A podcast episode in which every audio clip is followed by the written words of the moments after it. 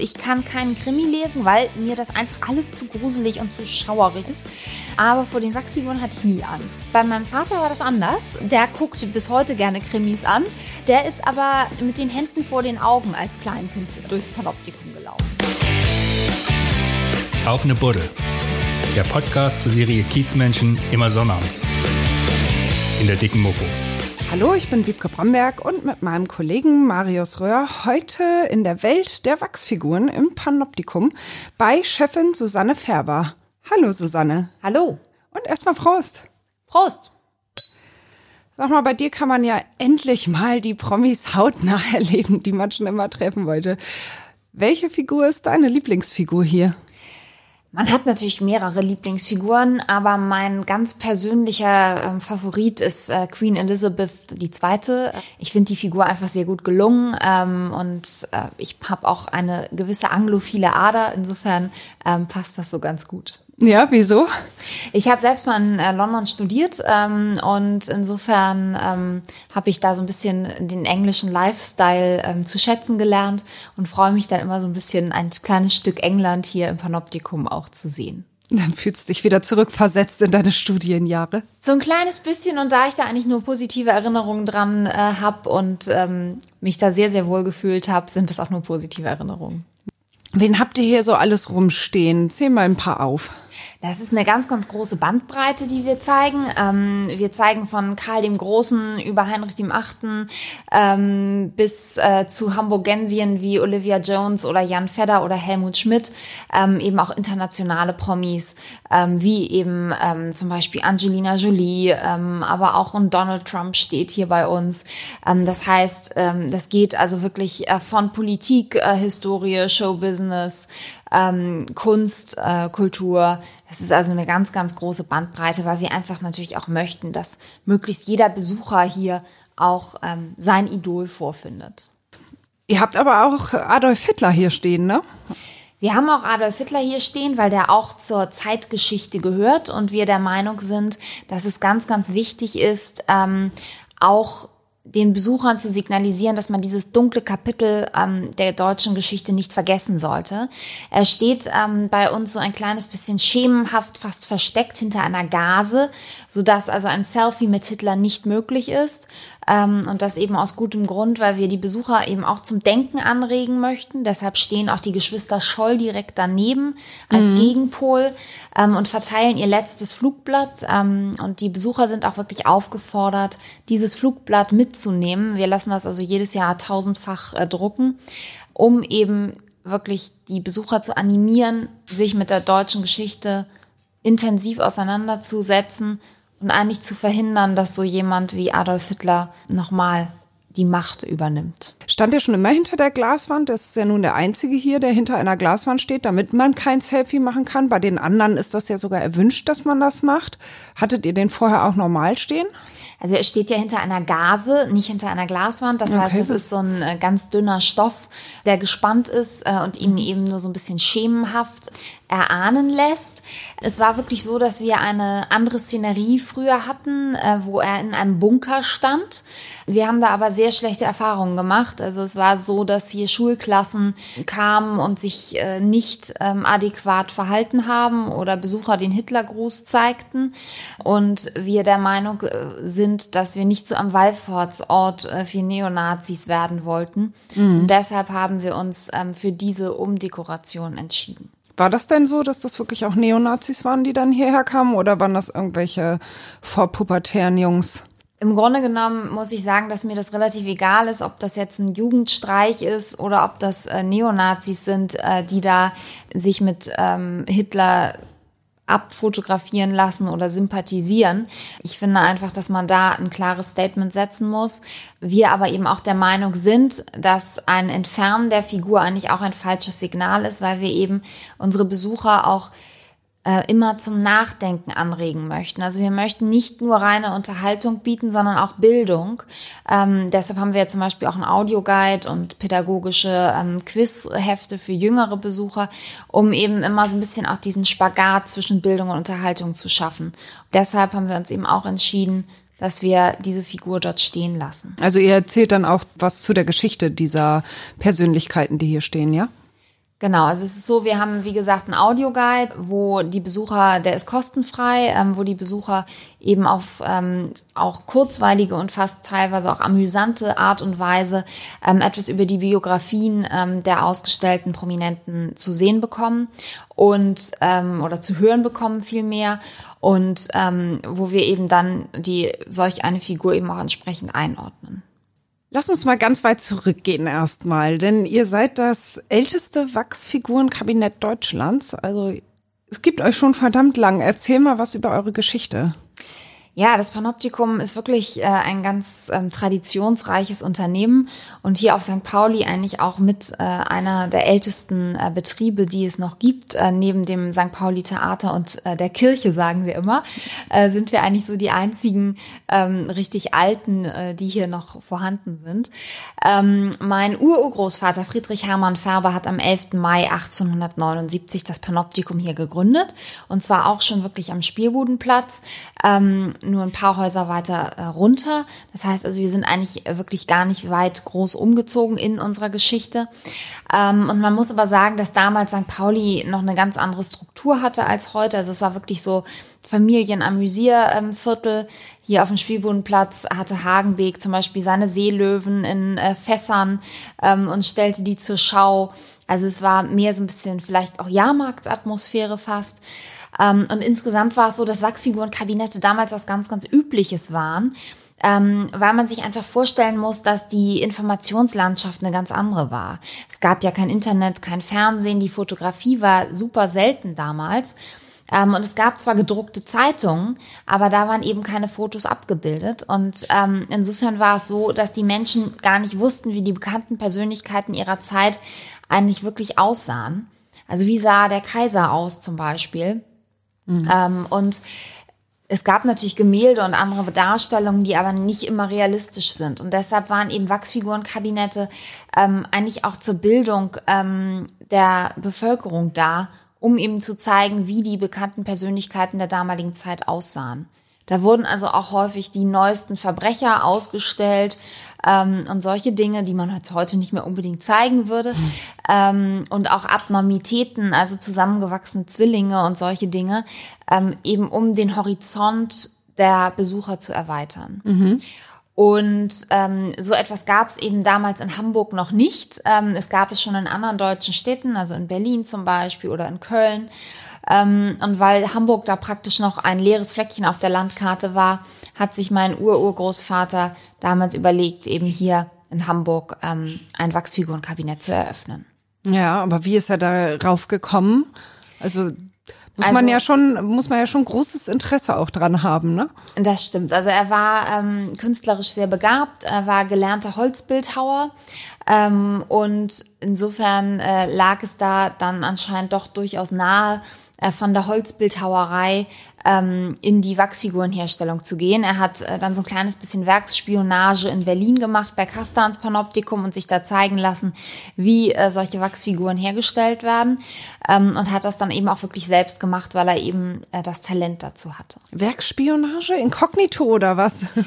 ja, es fast so ein bisschen wohl. Also er ist da, äh, er hat sich da ähm, in den Werkstätten anstellen lassen und eben äh, aufgesogen äh, wie man solche Figuren herstellt, weil man nicht an Kunsthochschulen irgendwie Kurse zur Wachsfigurenherstellung belegen kann. Das wird nicht gelehrt dafür. Hat er sich schon eingeschlichen so, ja? So ein kleines bisschen, ja. Ja, ja, ja. Das ja, sind ja so verbrecherische Tendenzen. Ja, genau.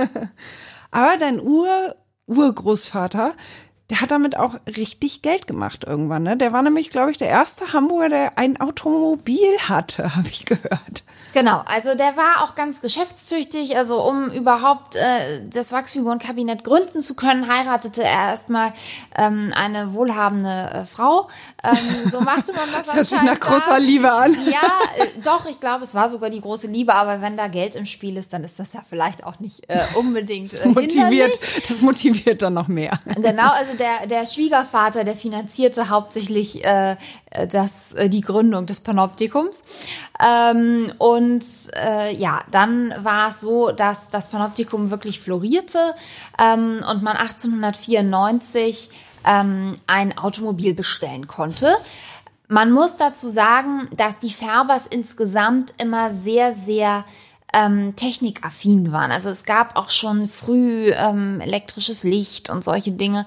Also da hatte man durchaus immer ähm, ja wirklich eine Technikaffinität und deshalb war das Auto sicherlich wurde auch gekauft ähm, gar nicht so nur aus praktischen Gründen, sondern eben auch weil ähm, die Färbers einfach von der von der neuen Technik der Fortbewegung fasziniert waren. Ähm, es wurde ein Benz vis-à-vis bestellt. Ähm, und man muss dazu sagen, dass mein Ur-Urgroßvater bei der Anlieferung des Automobils leider krank im Bett lag. Mhm. Und äh, damals war es so, dass solche Autos ja noch Raritäten waren und äh, es wurde also mit der Eisenbahn und zusammen mit einem Ingenieur angeliefert. Ähm, weil es ja damals auch noch keine Führerscheine gab. Ähm, und weil ja nun mein Urgroßvater krank im Bett lag, ähm, sagte der Ingenieur, wissen Sie was, Herr Färber, weil Sie ja nun krank sind und äh, unpässlich, ich zeige Ihrem 14-jährigen Sohn Arthur, wie man ähm, dieses Automobil bedient und insofern war dann ähm, Arthur Färber der erste Autofahrer von Hamburg. mit 14. Ähm, mit 14, aber man muss ja nun auch sagen, damals gab es zwar Pferde, Kutschen und Droschken und natürlich waren die Leute mit Fahrrädern und zu Fuß unterwegs, aber es war ja sonst kein Automobilverkehr in Hamburg ähm, vorhanden und ähm, insofern war das sicherlich auch noch ein bisschen anders als heute. Das Benzin wurde übrigens in Apotheken gekauft. Oh. Ja, okay. also nicht so einfach wie heute, ja. äh, dass man einfach mal ähm, die Zapfsäule ansteuert, sondern ja, da hat man dann äh, einen kleinen Besuch in der Apotheke gemacht. Es war dann aber, glaube ich, auch so, dass dieses Haus, das vorher stand, ähm, es war ja ein sehr, sehr großes herrschaftliches Gebäude, ne? ein richtiges Anwesen. Ähm, kannst, kannst du das Haus ein bisschen beschreiben? Also das Panoptikum war in der Wilhelmshalle untergebracht. Das war wirklich ähm, ein äh, reich mit Stuck verziertes Gebäude, ähm, wo neben dem Panoptikum ähm, auch noch äh, eine Bierhalle zum Beispiel drin war. Also es war praktisch wie so ein Unterhaltungscenter oder Komplex. ähm, und es war eben auch innen äh, sehr dekorativ und reich ausgestaltet mit großen Seelen. Wie gesagt, viel Stuck, äh, viel verschnörkelter ähm, Dekoration und insofern ein sehr, sehr schönes Ambiente, natürlich auch passend, vor allen Dingen so für Herrscher und solche Dinge, ähm, um die zu zeigen. Ähm, und es lag eben hier direkt auch am Spielbodenplatz. Mhm. Ist aber im Zweiten Weltkrieg auch komplett zerstört worden. Okay, wurde bombardiert. Genau, es wurde bombardiert. In den äh, Bombennächten von 1943, also kurz vor Kriegsende dann auch ähm, Mhm. Und konntet ihr da was retten? Also ihr ist gut, deine Familie. Du bist, du bist 29 Jahre alt, du konntest nichts retten. Also ich persönlich konnte nichts retten. Ähm, es war damals so, dass man äh, vorsorglich einige Figuren und Köpfe in den äh, Gewölben in der Krypta des Michels ausgelagert hatte. Ähm, und insgesamt haben 17 äh, Figuren bzw. 17 Köpfe überlebt. Ähm, und mit denen hat man dann auch nach dem Zweiten Weltkrieg ähm, wieder neu angefangen. Man hat dann in der Ruine ähm, des alten Panoptikums ein Provisorium errichtet ähm, und hat dann in diesem Provisorium ähm, eben mit diesen 17 Figuren ähm, wieder neu gestartet, wobei eben die Färbers damals auch noch in der Lage waren, Figuren selbst herzustellen, sodass man dann relativ schnell diese Anzahl auch erhöhen konnte. Es waren ja aber nicht nur Wachsfiguren, es gab auch so lebende Sensationen damals, oder? Was es ja heute nicht, hoffentlich nicht mehr gibt hier. Genau, also es war ähm, Anfang des 20. Jahrhunderts, Ende des 8, äh, 19. Jahrhunderts ähm, gab es wie auch bei Hagenbeck die Völkerschauen, ähm, eben auch bei uns Abnormitäten, die sich gezeigt haben. Also sei es der Lilliputaner, ähm, der Riese, der Mann mit dem längsten Bart, die zusammengewachsenen Zwillinge ähm, man muss sich eben auch da vorstellen, dass das eine andere Zeit war, wo eben auch ein anderes Informationsbedürfnis da war. Und da war es eben so, dass die Menschen nicht wussten, wie ein Afrikaner zum Beispiel aussah oder dass es überhaupt Riesen oder Zwerge gab und es nicht nur Märchenerzählungen waren. Und ähm, deshalb galten diese ähm, Abnormitäten oder diese Völkerschauen eben auch immer zur Bildung der Besucher und ähm, das war eben für diejenigen, die sich da zur Schau gestellt haben, auch wirklich äh, notwendig, um ihr Leben finanzieren zu können. Mhm. Ja, aber irgendwie doch heutzutage, wenn man darüber nachdenkt, befremdlich zumindest, oder nicht? Klar, also heutzutage würde man das natürlich überhaupt nicht mehr machen. Äh, das äh, ist auf jeden Fall befremdlich. Aber man muss das eben einfach vor dem Hintergrund sehen, dass die Informationsmedien äh, anders waren und ähm, diese Personen wirklich von einem Etablissement ins nächste durch Deutschland und Europa tourten und ähm, damit ihren Lebensunterhalt verdient haben und das vielleicht eben auch gar nicht als so negativ selbst ähm, wahrgenommen haben, wie wir das heute bewerten. Mhm. Ähm, aber ganz klar, also wir würden hier heute äh, nicht mehr den lebendigen Riesen ähm, zeigen, sondern wir zeigen nur noch die Riesen als Wachsfigur. Ja, die habe ich gesehen. Die ist sehr groß. Genau, 2,27 Meter. Ja.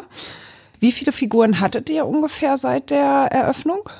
Also das kann man gar nicht so genau sagen, äh, wie viele Figuren das seit der Eröffnung waren. Vor dem Zweiten Weltkrieg, also vor der Bombardierung, da waren es äh, fast 300. Ähm, heute zeigen wir ungefähr 120, wobei da auch immer mal welche ausziehen, weil ja jedes Jahr ungefähr ein bis zwei neu einziehen. Mhm. Ein bis zwei nur, das kommt einem ja erstmal wenig vor. Das kommt einem wenig vor. Man muss aber dazu sagen, dass die Herstellung von Wachsfiguren wahnsinnig aufwendig ist und mindestens ein Jahr in Anspruch nimmt. Sie kann aber auch mal drei Jahre dauern. Also an Angela Merkel hat unser Bildhauer zum Beispiel drei Jahre gearbeitet.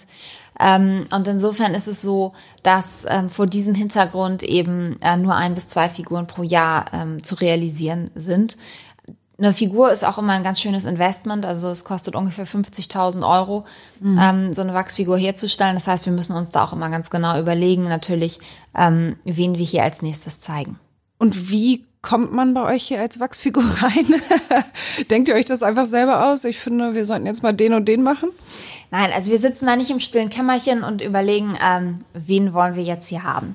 Man muss persönlich auch seine Präferenzen da komplett außen vor lassen und sich wirklich überlegen, wer sind unsere Besucher, was interessiert unsere Besucher, wen wollen unsere Besucher sehen. Und ähm, ich komme nun selber aus Marketing, das heißt, ich habe äh, eine starke äh, Besucherfokussierung da auch. Ähm, und deshalb lassen wir uns da auch von unseren Besuchern wirklich helfen, indem wir also jedes Jahr Besucherbefragungen machen und da auch unter anderem fragen, wer hier als nächstes einziehen soll. Und da bekommt man wahnsinnig viele verschiedene Menschen genannt. Also wenn wir da tausend Besucherbefragen bekommen wir ungefähr 500 verschiedene Namen genannt mhm. und man bildet dann einfach so eine Top 20, Top 10 Liste und guckt dann, wer ist am häufigsten genannt worden, ähm, aber auch so ein bisschen, wer ist keine Alltagsfliege. Also ich sagte nicht Alltagsfliege, sondern Eintagsfliege. Eintags. Mhm. ähm, ich sagte ja schon, es dauert ungefähr ein Jahr, dass ähm, so eine Figur realisiert wird ähm, und insofern dürfen das natürlich nicht Leute sein, wo man schon absehbar, absehen kann, ähm, dass die vielleicht in einem Jahr nicht mehr ähm, gekannt werden. Mhm. Ähm, also eine gewisse Langlebigkeit muss da auch schon vorhanden sein und natürlich ein hoher Bekanntheitsgrad. Ja. Also grundsätzlich zusammenfassend sagen wir immer, derjenige sollte auch noch in drei bis fünf Jahren von ungefähr 90 bis 95 Prozent aller Besucher gekannt werden. Mhm. Und wer ist der nächste? Der nächste wird wahrscheinlich Bill Gates sein. Äh, da ist unser Bildhauer aber auch schon ein bisschen länger in der ähm, Arbeit oder an der Figur dran. Und er ist nicht so richtig motiviert, ehrlich gesagt. Und ähm, das verzögert dann den Prozess immer. Er, er ist nicht motiviert. Etwa, ja, er fremdelt etwas mit Bill Gates. Die sind jetzt nicht so Buddies.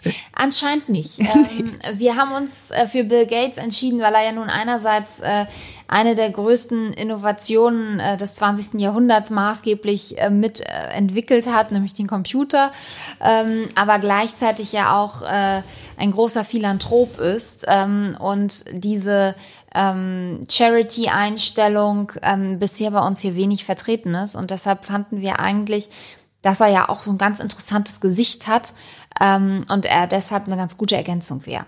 Aber unser Bildhauer, ja, er fremdelt ein bisschen. Also er muss seine, seine Figuren schon mögen?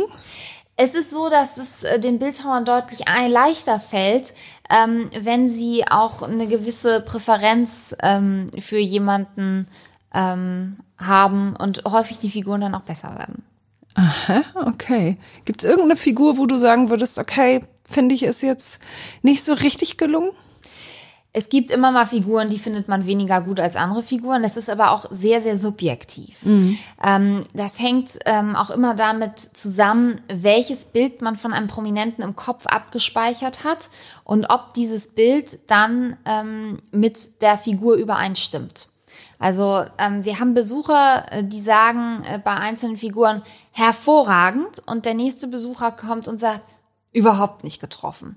Und äh, diese kontroversen Diskussionen, ähm, die sind eben eigentlich auch unabhängig von der wirklichen Qualität ähm, der Figur, sondern es ist einfach, wie eine Figur wahrgenommen wird, ist komplett subjektiv. Und ähm, natürlich gibt es auch Figuren hier, wo ich sage, finde ich weniger gut und andere ähm, finde ich besser. Und ähm, es ist aber einfach so, dass man auch immer unterscheiden muss zwischen technischer Güte ähm, und Ähnlichkeitsgüte, weil die Ähnlichkeit verändert sich, ähm, die Technik an sich eben ähm, wenig. Aber welches ist denn deine Figur, wo du sagst, ach, die gefällt mir eigentlich nicht so? Wenn die Queen dir so besonders gut gefällt, Also es gibt äh, Figuren, ähm, die mir nicht so gut gefallen. Ähm, zum Beispiel ein Roy Black, äh, den haben wir auch irgendwann mal rausgeschmissen. ähm, äh, das äh, ist aus meiner Sicht mehr eine Karikatur. Ähm, der steht jetzt, äh, wir haben so ein Regal bei uns stehen mit einer, einer Werkstattszenerie, wo die aussortierten Köpfe landen. Und äh, Roy Black ist da auch gelandet, äh, weil wir ihn eigentlich so schlecht fanden, dass er schon wieder amüsant ist. okay, da sind dann, dann rollen da die Köpfe, ja? Da Kleines, liegen nur so die ein kleines Köpfe. Mhm. bisschen, genau. Also man kann die Figuren äh, eben, ich sag mal, köpfen äh, und dann rollen sie äh, da weiter. Wie lang bleiben die Figuren eigentlich frisch und äh, brauchbar hier für eure Ausstellung, bis ihr die aussortiert? Also die ältesten Figuren sind wirklich 140 Jahre alt. Ähm, also Friedrich der Große ist so ungefähr der älteste, den wir haben. Ähm, die altern relativ wenig. Ähm, irgendwann wird vielleicht das Wachs mal ein bisschen poröser, als es ähm, ganz am Anfang war. Aber ähm, dass wir jetzt große Alterungserscheinungen am Wachs selber haben, ist eigentlich nicht der Fall. Ähm, es ist so, dass natürlich ähm, man bei den Haaren so ein bisschen aufpassen muss, dass da nicht irgendwann sich mal Motten zum Beispiel reinsetzen ähm, oder solche Dinge passieren. Ähm, und die Figuren werden deshalb eben auch einmal im Jahr ganz intensiv gereinigt, mit Mottenpapier ausgestattet. Äh, die Haare werden gewaschen. Mit Mottenpapier ausgestattet, das ja. musst du mal erklären. Das schiebt ihr dann da irgendwie Genau. Also unter die den- Klamotten, oder wie? Ja, also in den Taschen und unterm Hosenbund und so weiter äh, ist Mottenpapier und das wird eben ähm, dann alle paar Monate ausgetauscht. Ähm, und die Haare werden eben auch mit ähm, Anti-Mottenmittel behandelt, damit sich da nicht äh, diese kleinen Tierchen drin festfressen. Ähm, und ansonsten äh, muss natürlich regelmäßig der Staub entfernt werden von Kleidung und auch vom Gesicht, weil sich sonst eben im Wachs doch mal so eine graue Patina entwickeln kann. Ähm, und ähm, das machen wir dann zwischendurch immer mal. Ja. Und was macht ihr dann mit den ausrangierten Figuren? Werden die irgendwie eingeschmolzen zu Kerzen, Weihnachtsdeko oder habt ihr die irgendwo alle stehen? Das wäre vielleicht jetzt auch mal eine Geschäftsidee. Ähm, Ja. So, Ja, so äh, zweites Standbein, falls du äh, noch was Schließung hast. äh, bringt uns dazu, Weihnachtskerzen herzustellen. Genau. Ähm, nein, also Weihnachtskerzen stellen wir daraus nicht her, ähm, sondern es ist so, dass wir die Köpfe aufbewahren und äh, die landen eben entweder in dieser ähm, schon erwähnten Werkstattszenerie ähm, und sind dann für die Besucher noch sichtbar oder ähm, sie landen äh, hinter verschlossenen Türen äh, in äh, unserem Archiv. Ähm, grundsätzlich ist es aber so, dass wir eigentlich immer nur den äh, Kopf ähm, aufbewahren und den Körper nicht, ähm, weil äh, der Kopf eigentlich die meiste Arbeit macht. Und was passiert mit dem Körper? Der wird dann entsorgt meistens. Also den Körper schmeißt ihr weg. Das kommt immer so ein bisschen auf den Körper an. Ähm, teilweise behält man die Figuren auch. Also gerade wenn das jetzt äh, neuere Figuren sind, äh, da gibt man sich inzwischen auch mit den Körpern wirklich sehr, sehr viel Mühe. Und da ist die Herstellung des Körpers fast genauso aufwendig wie der Rest auch. Ähm, aber man hat so früher in den 50er, 60er, 70er, 80er Jahren einfach fertige Schaufensterfiguren genommen. Und äh, da hängt man nun nicht dran. Und die sind ja auch relativ leicht zu ersetzen, falls man sich dann doch nochmal entscheiden sollte, denjenigen wieder aus der Mottenkiste rauszuholen. Kommen manchmal die Promis auch selber vorbei, um irgendwie ähm, Modell zu stehen für eigene, für ihre eigene Figur? Das passiert durchaus, natürlich hauptsächlich bei Hamburgern. Äh, da ist der Weg äh, kürzer. Ähm, also zum Beispiel bei Udo Lindenberg, Otto Walkes, Olivia Jones. Ähm, die sind ähm, wirklich ganz aktiv an der Herstellung ihrer Figur dabei gewesen und haben daran partizipiert und besuchen sich auch regelmäßig. Also das kommt dann durchaus vor, ähm, dass die dann mal äh, vorbeischneien und sagen, ach hallo, äh, hier steht mein Best Buddy. Den kenne ich.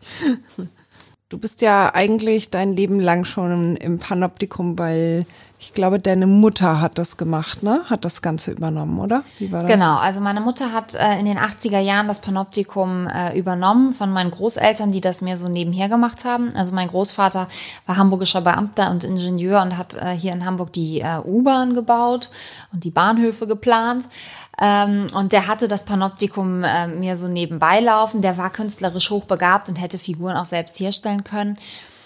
Aber es war ihm eigentlich immer so ein bisschen unangenehm, ein St. Pauli-Unternehmen zu haben. Und es wusste eigentlich auch niemand, dass ihm das Panoptikum gehörte. Also es das heißt immer, äh, wenn man wusste, den Farbers gehört das Panoptikum, dann war das wie ein Heiratsantrag. Genau, also ähm, das war wirklich so, dass die so ein kleines bisschen fremdelten mit dem Stadtteil und das Panoptikum damals äh, auch nicht mehr so richtig gut lief. Man muss auch sagen, auf St. Pauli äh, 70er, 80er Jahre, das war Sex and Crime, das war nicht so witzig. Ähm, und der Tourismus war damals eben auch noch nicht so ausgeprägt. Ähm, und äh, meine Mutter war eine sehr ähm, tatkräftige ähm, und eloquente Person und hat äh, damals äh, bei meinen Großeltern äh, gesagt, ich möchte gerne das Panoptikum übernehmen.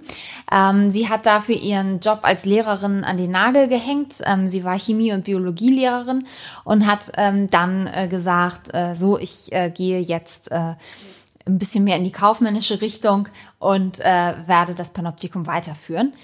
So ein bisschen auch ähm, gegen den Willen meiner Großmutter, die sagte, das ist doch nichts für eine Frau auf St. Pauli. Ähm, willst du das wirklich? Ähm, aber sie hat sich da durchgesetzt und ist dann Mitte der 80er Jahre hier gestartet. Und sie hatte, man muss sagen, einerseits Glück, ähm, weil nämlich zu der Zeit ähm, gerade die Musicals hier in Hamburg ankamen und damit auch so ein bisschen die Initialzündung des Tourismus ist. Ähm, und gleichzeitig ähm, sie das Panoptikum aber auch komplett umgekrempelt hat ähm, und äh, das Produkt sehr viel attraktiver gestaltet hat. Ähm, und insofern äh, war das dann auch von Erfolg gekrönt. Mhm. Genau. Aber deine Mutter lebt nicht mehr, oder? Genau, meine Mutter ist 2006 äh, verstorben und ähm, ich muss sagen, dass ich ähm, aber selbst äh, schon hier wirklich aufgewachsen bin im Panoptikum. Das heißt also, ich bin im Alter von wenigen Tagen in der Babyschale hier mit äh, hingenommen worden, dürfte als Kind auf dem Schoß der Kassierer sitzen und Eintrittskarten verkaufen, konnte es in der Schule auch gar nicht abwarten, äh, bis endlich mal das einmal sieben gelehrt wurde, weil nämlich damals ein Erwachsener sieben Mark kostete und äh, ich immer das einmal sieben, was nun aus gerechnet zum Schluss beim Einmaleins irgendwie auf dem Lehrplan stand, ähm, ja, dann natürlich dringend brauchte, um ausrechnen zu können, was die Besucher hier zu bezahlen hatten. ähm, ja, und ich bin, habe insgesamt äh, einfach auch ein großes wirtschaftliches Interesse immer schon gehabt von klein auf und ähm, ja, bin deshalb wahnsinnig eng mit diesem Unternehmen verwurzelt und für mich stand es eigentlich so mit 10, 11, 12 fest, dass ich das gerne übernehmen möchte. Und äh, deshalb hat sich auch ähm, mein Vater, weil er das eben wusste, äh, nach dem Tod meiner Mutter ähm, entschieden, das Panoptikum weiterzuführen, so lange bis ich meine Ausbildung beendet habe. Ähm, die habe ich zwar beendet, aber wir führen das jetzt äh, gemeinsam mhm. ähm, immer noch weiter ähm, weil das auch eigentlich ganz schön ist, ähm, mit unterschiedlichen Generationen so ein Unternehmen zu führen, weil man ja durchaus auch unterschiedliche Blickwinkel ähm, hat und das sicherlich gar nicht so schlecht ist. Aber dein Vater ist, glaube ich, Arzt, oder? Genau, mein Vater ist äh, eigentlich Internist von Haus aus. Das mhm. heißt, da gab es zwar das Panoptikum in der Familie, er hat sich aber nie dafür ähm, groß interessiert und er ist auch Arzt mit Leib und Seele und sagt auch immer noch, ähm, die Zeit, die ich das Panoptikum ähm, führe seit 2006, ist eine ganz tolle Zeit, weil ich ähm, nochmal etwas komplett anderes kennengelernt habe. Also er war 60, als er das ähm, hier übernommen hat und er eben sagt, auch gerade so die Begegnung mit Menschen auf St. Pauli ähm, gibt ihm ganz viel. Er würde aber immer wieder den Arztberuf wählen. Ähm, und ähm, es ist einfach so, ähm, dass man bei uns in der Familie überhaupt nicht dazu gezwungen wird, das Panoptikum zu übernehmen, sondern es heißt immer, ähm, möchtest du das eigentlich wirklich? Ähm, und mach erstmal eine Ausbildung, eine gute Ausbildung, äh, so dass du im Zweifelsfall auch was anderes machen kannst. Ähm, aber es ist so, dass man wirklich, wenn man, wenn ich jetzt gesagt hätte, ich möchte das nicht machen, dann hätte man auch eine andere Lösung gefunden und ähm, man wird wirklich überhaupt nicht dazu gedrängt. Aber dann hat dein Vater ja im Prinzip seinen Traumberuf für deinen Traum aufgegeben, oder? Das stimmt, das hat er getan und äh, das ähm, rechne ich ihm auch wahnsinnig hoch an. Ähm, er hat aber immer gesagt, es gibt viele Praxen in Hamburg, ähm, es gibt aber nur ein Wachsfigurenkabinett, es gibt nur ein Panoptikum. Und äh, insofern hat er damals ähm, wirklich von einem auf den anderen Tag äh, sich entschieden, ähm, seine Praxis aufzugeben. Man muss dazu sagen, dass er eine der größten hausärztlichen Praxen in Hamburg hatte, äh, jeden Tag von halb sieben Uhr morgens bis 22 Uhr abends gearbeitet hat. Und das natürlich äh, für die Erziehung eines 13-jährigen ähm, Mädchens auch nicht unbedingt so ganz förderlich gewesen wäre. Klar, mit dem Kind auf einmal alleine ne, dastehen ist natürlich auch ein anderer Schnack. Genau, und ähm, insofern, äh, weil er eben immer Arzt mit Leib und Seele war, hat er eben seinen Beruf auch mit sehr, sehr viel Engagement und sehr viel Arbeitseinsatz ähm, ausgeführt. Und ähm, ich glaube, wenn er da gesagt hätte, so ich reduziere jetzt drastisch meine Stunden, dann wäre das vielleicht auch nicht das Richtige geworden. Mhm, klar. Was erinnerst du als allererstes im Panoptikum, deine erste Erinnerung? Meine erste Erinnerung ist eigentlich ähm, der ein der alte Eingangsbereich hier. Also wir hatten früher, ähm, wir haben 2007 hier die Fassade verglast, um das Ganze ein bisschen zu modernisieren und auch transparenter zu machen, um Hemmschwellen abzubauen. Und vorher war es so, dass wir ein Kassenhäuschen hatten und einen Aufsichtstresen mit so Schubladen in so einer Steinoptik, wo die äh, Aufsichten immer standen und eben Eintrittskarten abgerissen haben.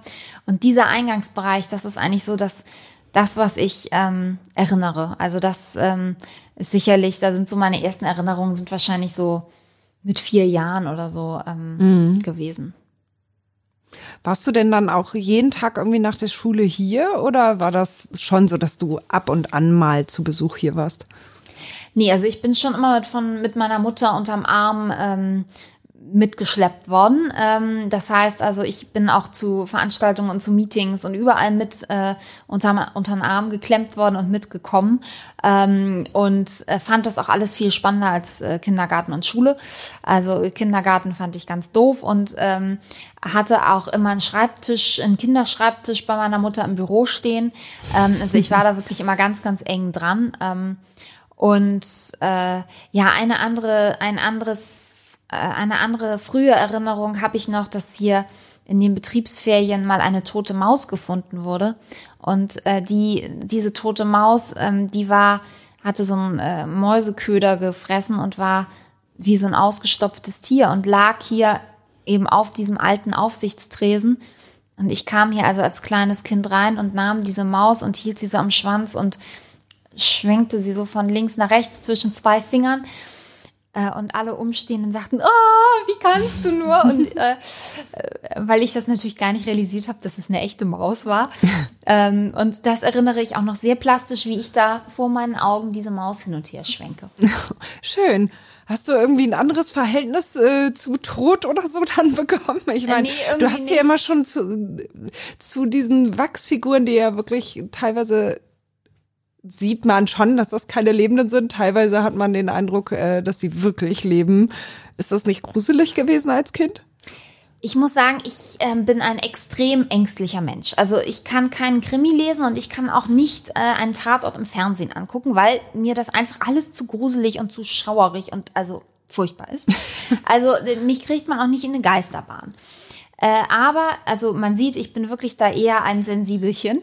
Äh, aber vor den Wachsfiguren hatte ich nie Angst. Ähm, bei meinem Vater war das anders. Äh, der guckt bis heute gerne Krimis an. Äh, der ist aber ähm, mit den Händen vor den Augen als Kleinkind äh, durchs Panoptikum gelaufen.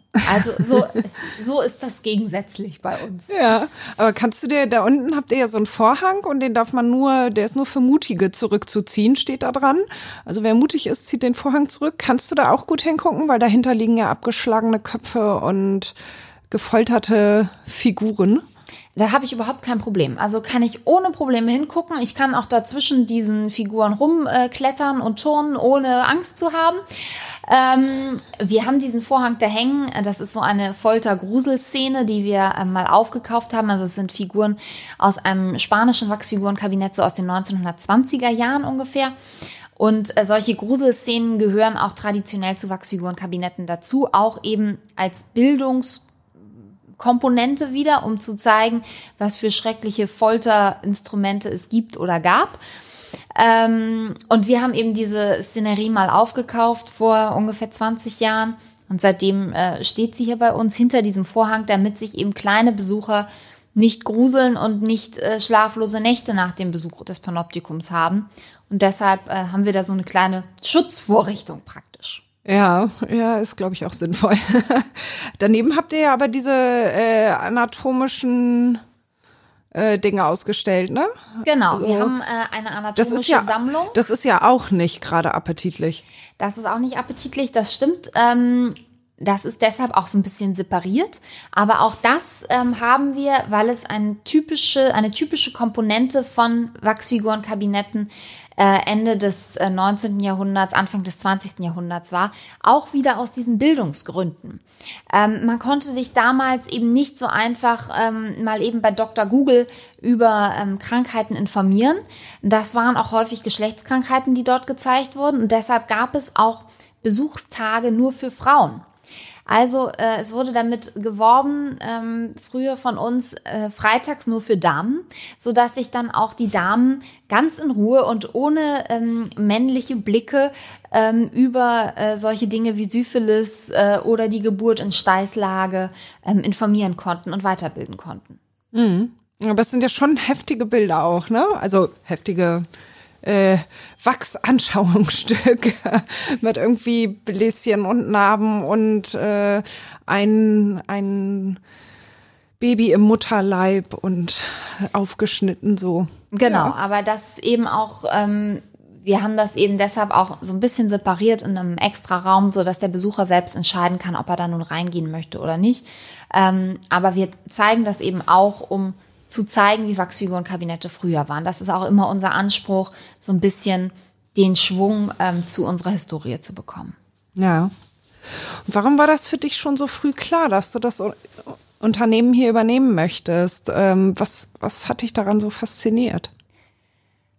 Mm, ich glaube, mich hat einfach, ähm, mich hat Wirtschaft immer schon fasziniert.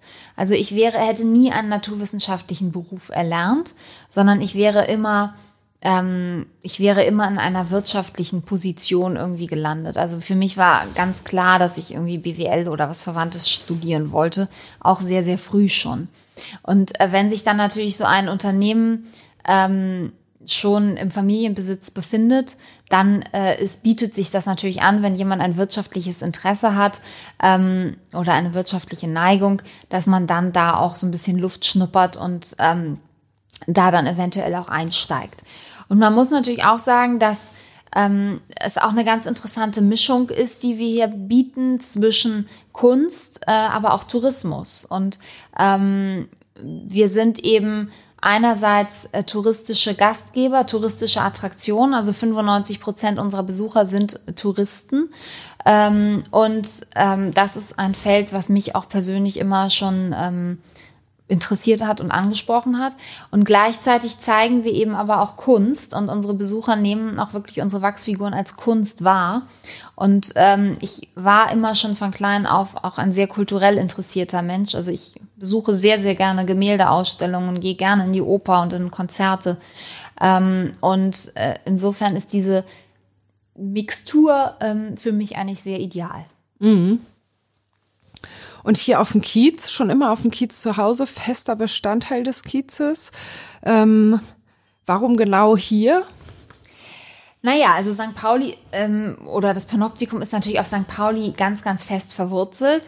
Ähm, wir würden auch nicht auf die Idee kommen, umzuziehen, auch wenn man jetzt vielleicht heute, wenn man so ein äh, Wachsfigurenkabinett neu irgendwo gründen würde, dann würde man ähm, da vielleicht heute woanders hinziehen und nicht mehr unbedingt nach St. Pauli.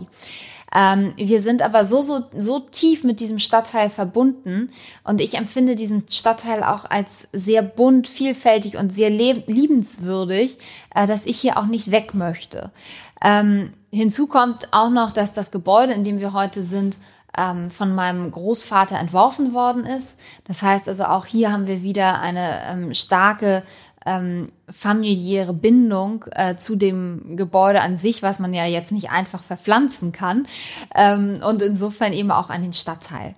Ähm, ich finde aber St. Pauli ähm, ist wirklich ein ganz toller Stadtteil, der sich essentiell von anderen Stadtteilen unterscheidet ähm, weil der Zusammenhalt unter den Gewerbetreibenden wahnsinnig groß ist. Man kennt sich hier einfach, es ist wie so ein, wie so ein Dorf, ähm, auch zum Beispiel durch die Interessengemeinschaft St. Pauli, ähm, die für viele ähm, Unternehmer hier einfach auch so ein Dreh- und Angelpunkt ist.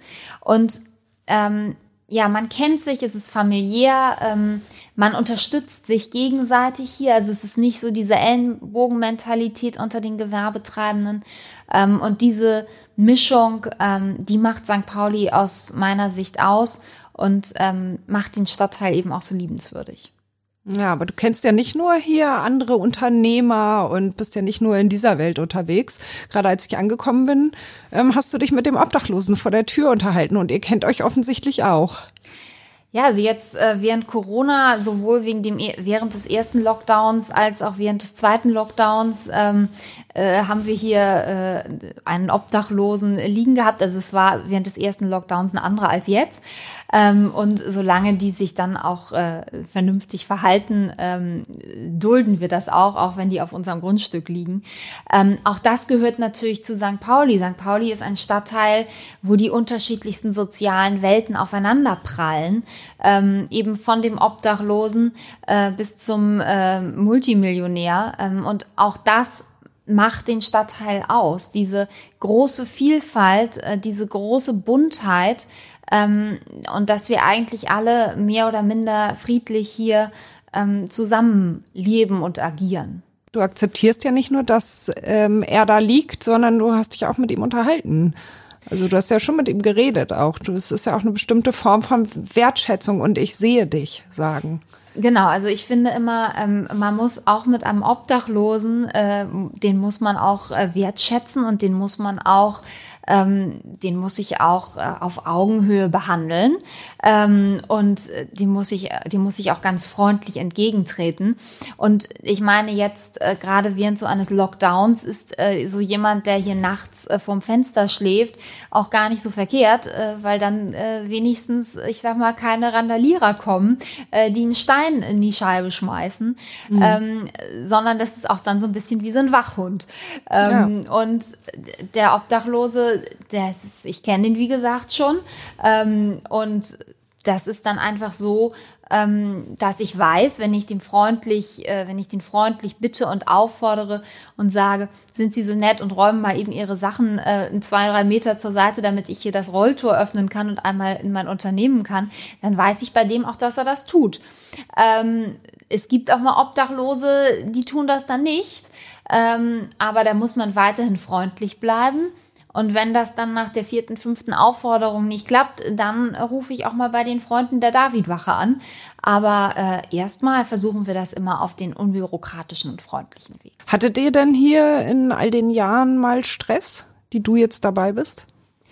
Es gibt natürlich immer mal einen Besucher, der alkoholisiert hier reinkommt ähm, und äh, dann ruft man lieber die Polizisten an, als dass man äh, da selber groß einschreitet. Aber eigentlich haben wir hier grundsätzlich ähm, keine großen Probleme.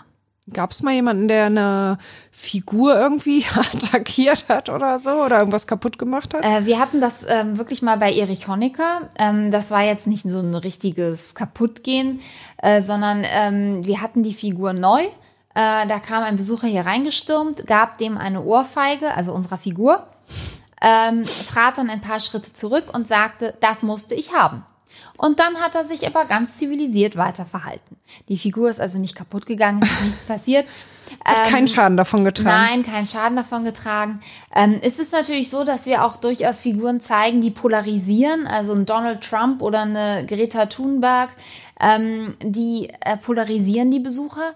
Ähm, und regen aber eben auch den Besucher wiederum zum Nachdenken an, ähm, was dann eben auch wieder von uns erwünscht ist. Und wir zeigen eben nicht nur ein, ähm, wir sind nicht nur ein Kabinett äh, von positiven Prominenten, sondern wir zeigen eben Prominente allgemein. Und Prominente, prominent bedeutet ja nicht nur positiv, sondern äh, bedeutet eben einfach bekannt.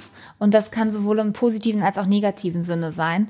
Ähm, und insofern gibt es natürlich immer mal äh, kontroverse Diskussionen. Hat es äh, jemand verdient, hier zu stehen oder nicht?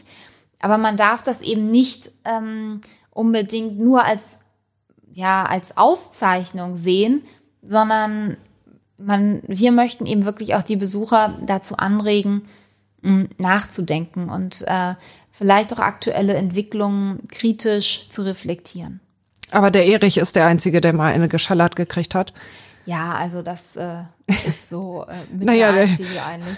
Ich kann mir vorstellen, dass es den einen oder anderen hier gibt, der es auch verdient hätte. Das stimmt, ohne Frage, aber ähm, unsere Besucher werden ja eigentlich von unseren Aufsichten auch immer angehalten, die Figuren nicht anzufassen. Und die meisten halten sich da auch dran. Ja, aber ich kann mir vorstellen, dass schon der ein oder andere immer dieses Arm umlegen, um ein Foto zu machen oder so, ist doch bestimmt ein Problem, oder? Das ist natürlich, wird ganz gerne mal versucht.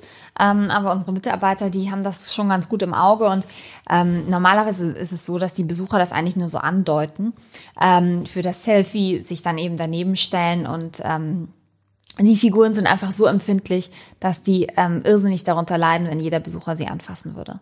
Und wir haben, um dieses Bedürfnis äh, zu fühlen, wie so ein Kopf sich anfasst, ähm, haben wir einen Anfasskopf, äh, den man eben anfassen darf, äh, sodass dann dieses, äh, diese, diese Gier oder dieser Reiz vielleicht auch so ein bisschen gelegt wird. Ja. Umgefallen ist euch auch noch keiner. Äh, doch, es sind mal Figuren oder es ist mal ähm, Romy Schneider umgefallen, ähm, allerdings als äh, Materialermüdung. Also da war irgendwie ein Material, chemische Komponente anscheinend nicht richtig. Ähm, da war das Panoptikum wirklich leer. Ähm, mein Vater und ich hatten hier einen Termin, das war während unserer jährlichen Betriebsferien. Und es war niemand in der Nähe der Figur und mit einmal machte es Krawum. Und äh, die Figur lag äh, zertrümmert in tausend Stücken auf dem Boden. Oh, aber jetzt ist sie ja wieder in einem. Ja, sie ist wieder äh, auferstanden von den Toten. Das ist schön. Du wirst hier die Kronprinzessin des Panoptikums genannt. Ist dein Vater dann hier der König oder der Kaiser oder wie ist hier die Rangfolge?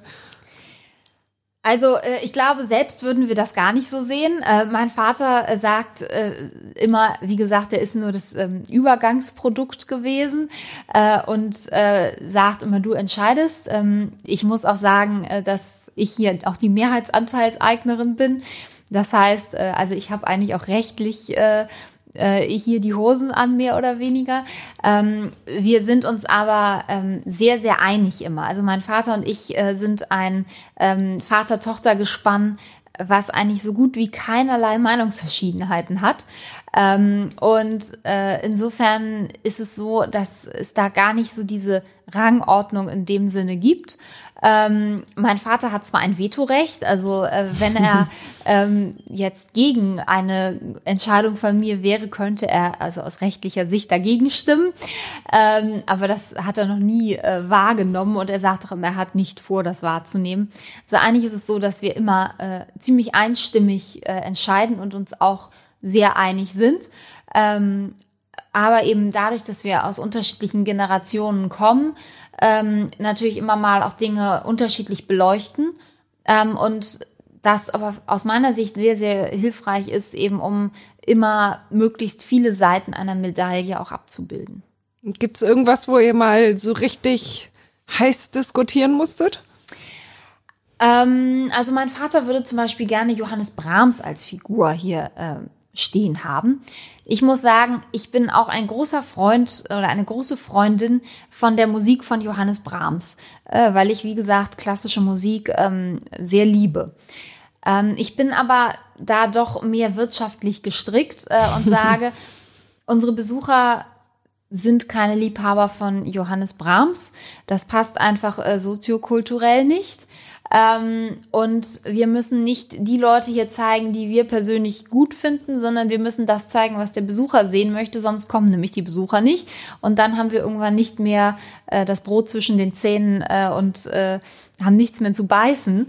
Äh, und wir müssen einfach aus wirtschaftlicher Sicht das zeigen, was der Besucher sehen möchte. Und dazu gehört Johannes Brahms einfach nun mal nicht. Deshalb ähm, steht er hier auch bisher nicht. Okay, wen würdest du denn gerne haben? Naja, also ich muss sagen, dass äh, diese Entscheidung, Bill Gates äh, zu machen, das ist ähm, auch äh, eine Idee von mir. Ähm, auch, wie gesagt, man muss da immer seine persönlichen Vorlieben, äh, muss man eben rauslassen.